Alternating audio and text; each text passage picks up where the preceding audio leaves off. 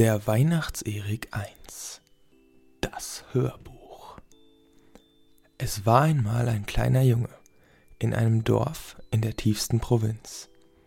Er war gerade sieben geworden und seine Eltern nannten ihn stets Klein Felix. Allmählich näherte sich Felix liebste Zeit des Jahres, die Weihnachtszeit. Er liebte sie so wegen der leckeren Plätzchen und den Geschenken mit denen er überhäuft wurde. Doch nie konnte er sich erklären, wie diese zu ihm gelangten. Felix beschloss, bis zum heiligen Abend herauszufinden, wer ihn mit diesen Geschenken bescherte. Zunächst befragte er seine Eltern, die Klein Felix sagten, es sei der dicke Mann aus der Cola-Werbung, der die Geschenke bringe. Der dicke Bärtige aus dem Fernsehen? dachte sich Felix. Aber das ist doch Unsinn. Der ist doch viel zu beschäftigt mit Cola trinken. Unzufrieden mit der Antwort seiner Eltern fragte er seine Schwester. Diese sagte ihm, er solle nicht nerven und verriet ihm, dass es seine Eltern sind, die die Geschenke kaufen und unter den Baum legen. Felix war am Boden zerstört und fühlte sich von allen betrogen. Er schrie, Du lügst! Das ist nicht wahr! Die Geschenke kommen von jemand Magischen, der alle Kinder beschenkt.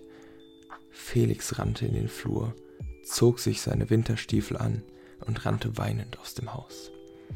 Draußen rannte er und rannte er, bis er nicht mehr konnte und an einer Bank am Fluss Halt machte. Es war bitterkalt und es lag meterhoch Schnee. Die Tränen auf Felix Gesicht gefroren fast zu Eis. Plötzlich setzte sich ein Jugendlicher zu Felix und fragte, Alles in Ordnung bei dir? Du weinst ja.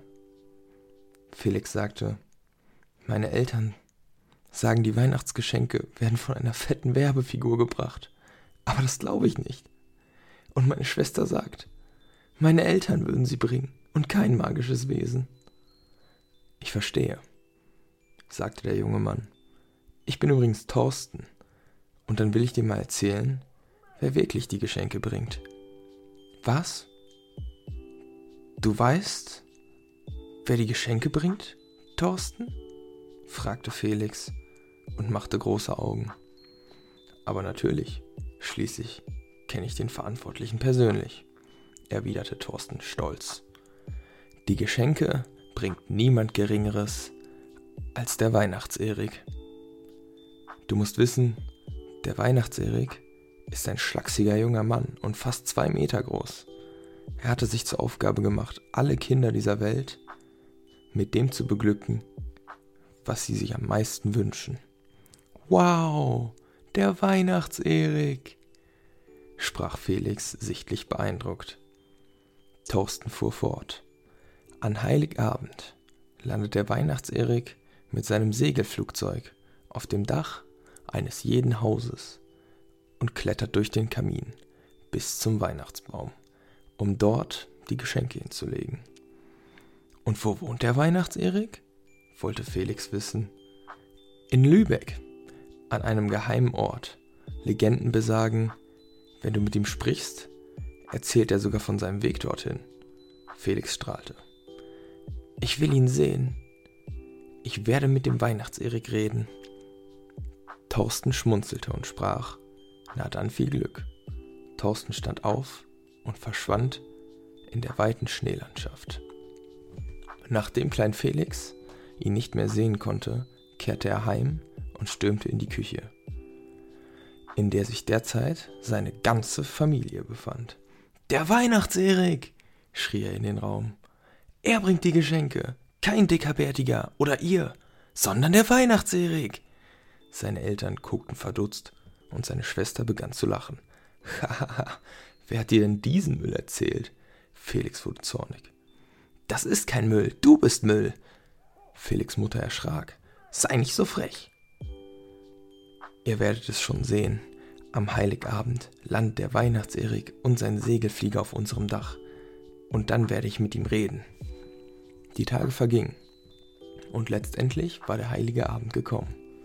Gegen Nachmittag versammelte sich Felix Familie zum Essen. Felix sah sich um und vermisste einen Vertrauten der Familie. Wo ist denn Onkel Klima? wollte er wissen. Nun, er sagte ab, denn er möchte wohl lieber für sich selbst kochen und dieses Videospiel spielen. Cyberpunk oder so, sagte ihm der Vater. Blöder Klima. Weihnachten ist doch nur einmal im Jahr. Und das Spiel kann er spielen, wann immer er will, dachte sich Felix. Sie alle aßen auf, und bevor sie ins Bett ging, fragte die Mutter Felix, Freust du dich schon auf die Geschenke, die der Weihnachtsmann heute Nacht bringt? Weihnachtserik! entgegnete Felix ihr.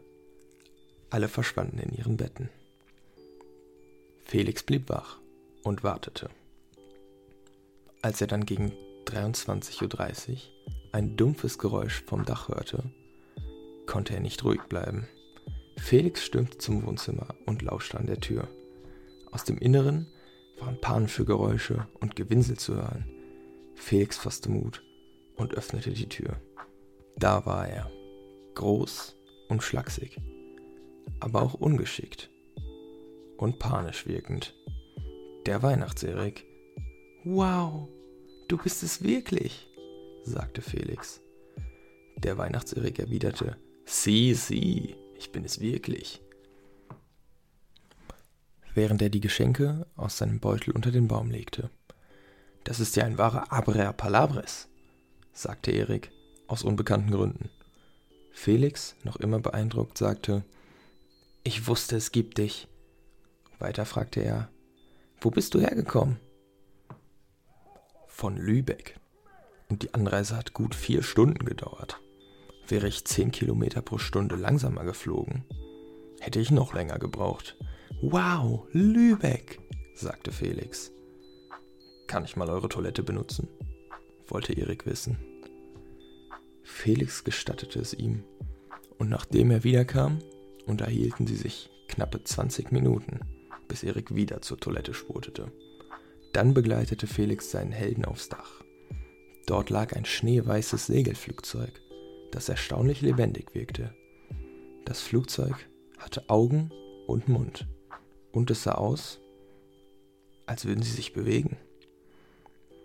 Das hier ist mein treuer Segelflieger Thorsten, sagte Erik.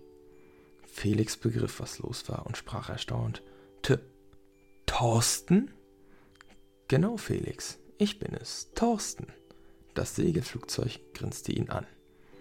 Ich habe damals gesehen, wie traurig du warst, nachdem deine Familie dir Weihnachten zerstört hat. Also bin ich zum Menschen geworden und habe dir die Wahrheit erzählt. Ich fasse es nicht, sagte Felix. Jetzt müssen wir aber weiter, sprach der Weihnachtserik. Wir haben schließlich noch mehr Kinder zu beschenken. Erik und Thorsten flogen los und Felix schaute glücklich hinterher. Am nächsten Tag erzählte Felix allen die Wahrheit darüber, wer die Geschenke gebracht hatte. Doch wie sollte es anders sein? Niemand wollte seinen Worten Glauben schenken.